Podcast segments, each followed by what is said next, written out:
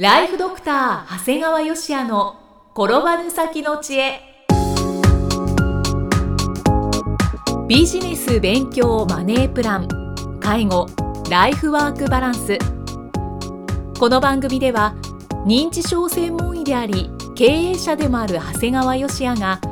人生を10倍豊かにする知恵をお届けします。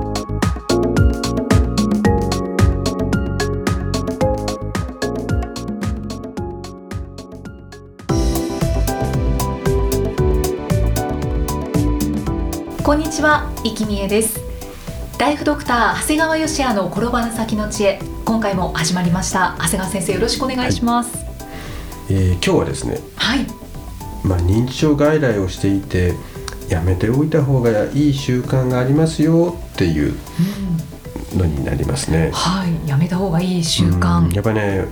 老後に備えて若いうちから改めておいた方がいいんじゃないかなという習慣が3つあります。3つ何でしょうか？まあ1つ目はタバコです。あ、まあ、普通タバコっていうとね、まあ、健康のためにとかって言うけど、まあ、改めてそんな話してもしょうがないもんですから、はい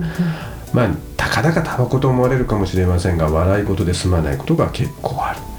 うん、昔さ患者さんでなんかえらいそのご家族が冷たい人があったよね、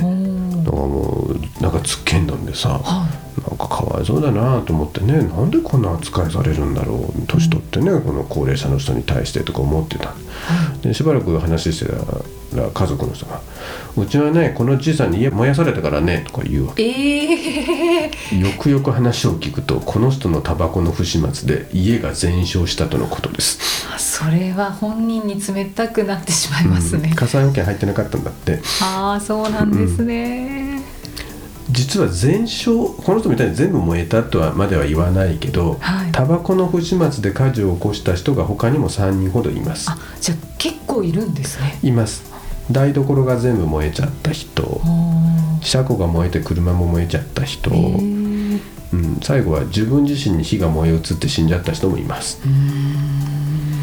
家族によってはね、はい、年を取って好きなタバコぐらい吸わせてあげたいよって言われるまあ優しいと言っていいのか分かんないような人もいるんですが、うんはい、でも私の患者さんでは4名の方がタバコで火事を起こしてますよと家が燃えてもいいですか？と伺うとちょっとさすがにみんな事の重大さに気がつかれるですね。そうですよね。でそもそもね認知症になるとねタバコ吸ったこと忘れちゃうんだよね。そっか忘れてしまうんですね、うん、で吸ったこと忘れちゃうんだから放っておくと永遠にタバコ吸い続けるんですよ、はい、だから1日10本で我慢できた人が変なし40本まで増えることもあるんだよね。でやっぱさすがに家族もねそれはまずいってことで無理やりタバコ取り上げるんだよね、はい、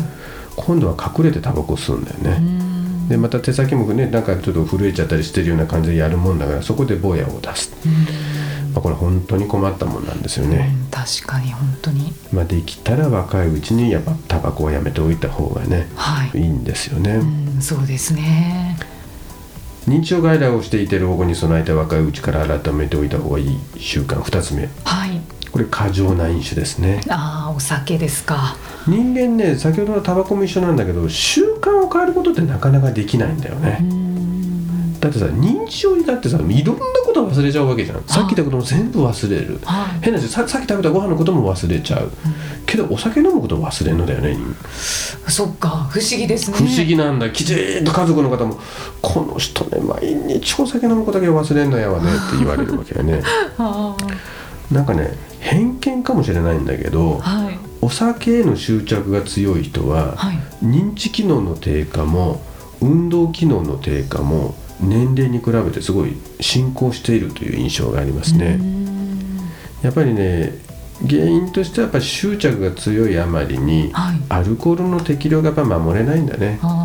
まあ、アルコールの適量で1日ビール350もしくは日本酒1合なんだけどね、はいはい、で結果的に過剰な飲酒になって脳自体を萎縮させてしまうんだよね。うんだからもう頭の CT 見ればもうその人の過剰な飲酒歴は分かっちゃうんだよね。脳に出るんですね。出ますね。やっぱりあのまあ1日ビール1本飲むぐらいは全然大丈夫なんだけどやっぱり3合4合って飲むようになると、はい、やっぱりもう見るだけで CT 見るだけで分かって、うん、で結果的に認知機能の進行も早くて運動機能も低下しますね。だからさ運動機能が低下した認知症患者さんがヨボヨボしながら飲酒には執着する。結構面倒くさいよね。ななんだかしかも痛々しいですね、うん。でまあ、そもそもやっぱり飲酒したことも忘れちゃうもんだから、はい、さらに飲み続けちゃうんだよね。過剰な飲酒の結果暴言暴力行為が現れ時に転倒して骨折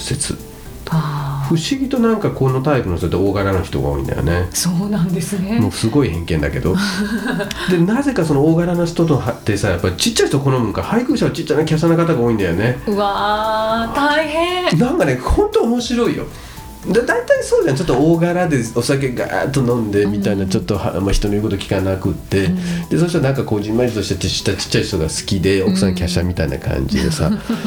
うん、まあそうするとさ本当に奥さんも手が焼けることはもう半端じゃないんだよね。本当ですね、まあ、できればね若いうちに過剰な飲酒習慣をややめておいた方がいいんじゃないかなと。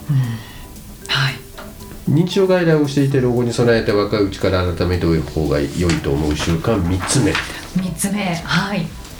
これはですね不適切な女性関係ですね。ああ これじゃあ男性向けですね。いやわかんない。これからは女性も出てくるかもしれないね。考えてみたら昔は浮気といえば男性と決まってるけど最近女性もあるわけだからね。これ患者さんによってはね突然自宅から離れた場所に出かけていってしまって迷子になる方がいるわけ、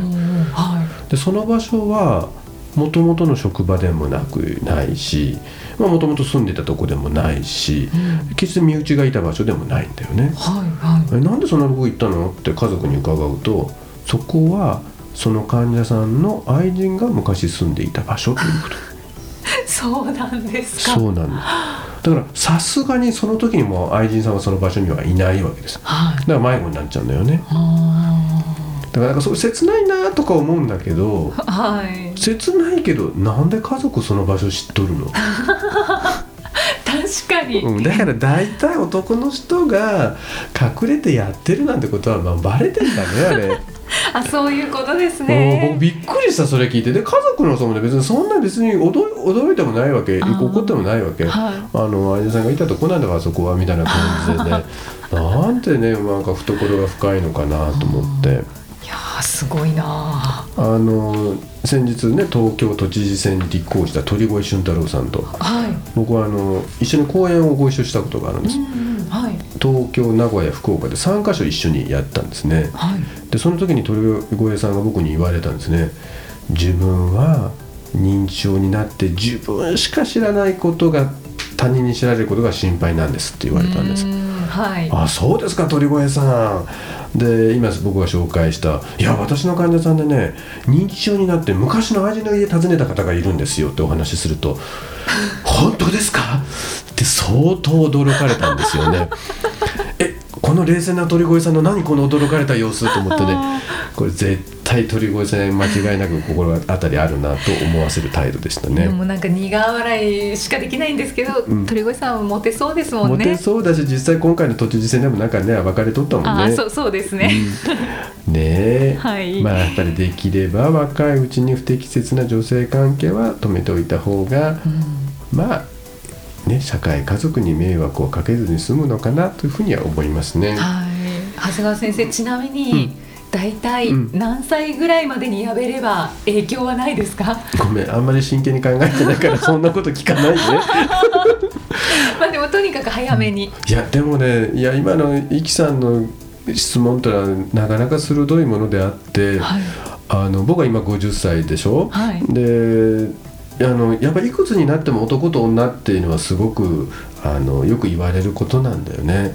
でも医者としても習わないわけですよ。変な話男の人は何歳になると大体こう女性に対して関心を持たなくなるとか、女性に対する行為ができなくなるだとか。でもまだ女性はねまだ閉経が何歳とかっていろいろある程度わかるじゃない、でも男性って実はな誰もわかんないわけ。で誰にじゃあ何かの先生に聞いたら分かるの？って別に泌尿器科が別にその専門でもないから、うん、実は今の何歳までっていうのはよく分かんない。あまだ未知なんですね。未知だし逆に言うとここをきちっとあの誰かが研究してあげる必要性はあるんじゃないかな特に男性のあの男性の性というか男性の異性に対する関心もしくはそのあの対応方法なんていうのはだから僕もある意味不安は不安だね、だから自分自身でも20代の時30代の時40代の時今50代になってもやっぱり全然感覚が違って、まあ、結論から言うと弱ってきてるっていう、だから今何歳までって言われたんだけどどこかでもそういうこと自体関心がなくなる可能性もやっぱあるんだよね。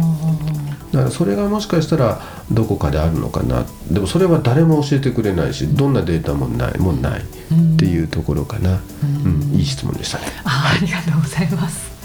まあ、まあでもこの3つすべては認知症のことをを考えなくても過剰にするものではないということですね。はい、はい、お話しいただきました。えー、では最後に長谷川先生のもう一つの番組をご紹介いたします。タイトルは診療より簡単。ドクターによるドクターのための正しい医療経営の勧めで医療法人ブレイングループが実践し構築した医療経営の方法を余すことなくお伝えしています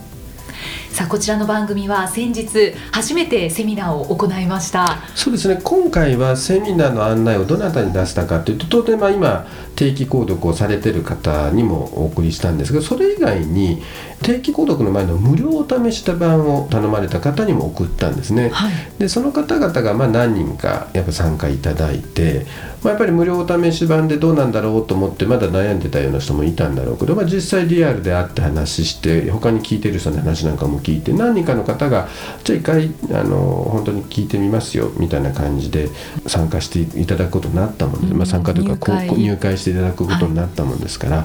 い、あやっぱこういうこともあるんだな。だからまあ一度でも無料試し版をもし申し込んでいただいたら何かご案内なんかはできますので、うん、まあ、気楽に申し込んでいただいてもいいのかなというふうに思思ってます。うん、そうですね、はい、今えー、定期購読受付中でございます。ご入会された方に毎月20日にダウンロード形式の音声ファイルと配信内容をまとめたテキストをお届けそして CD と冊子にして郵送でもお届けします。今なら最初の2ヶ月間は無料でご利用いただけます。無料お試し版の音声ファイルテキストもございますのでぜひご利用ください。詳しくは医師・歯科医師向け経営プロデュースのホームページまたは iTunes ストアでも PDF で番組内容をご紹介していますのでご確認ください。長谷川先生今回もありがとうございました。ありがとうございました。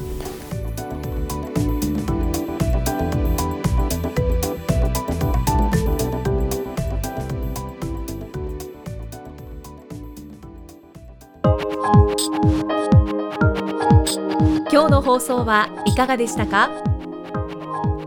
番組ではご感想や長谷川よしあへのご質問をお待ちしています。番組と連動したウェブサイトにあるホームからお申し込みください。URL は http コロンスラッシュスラッシュ brain-gr.com スラッシュ podcast スラッシュ http コロンスラッシュスラッシュブレイン -gr.com スラッシュポッドキャストスラッシュです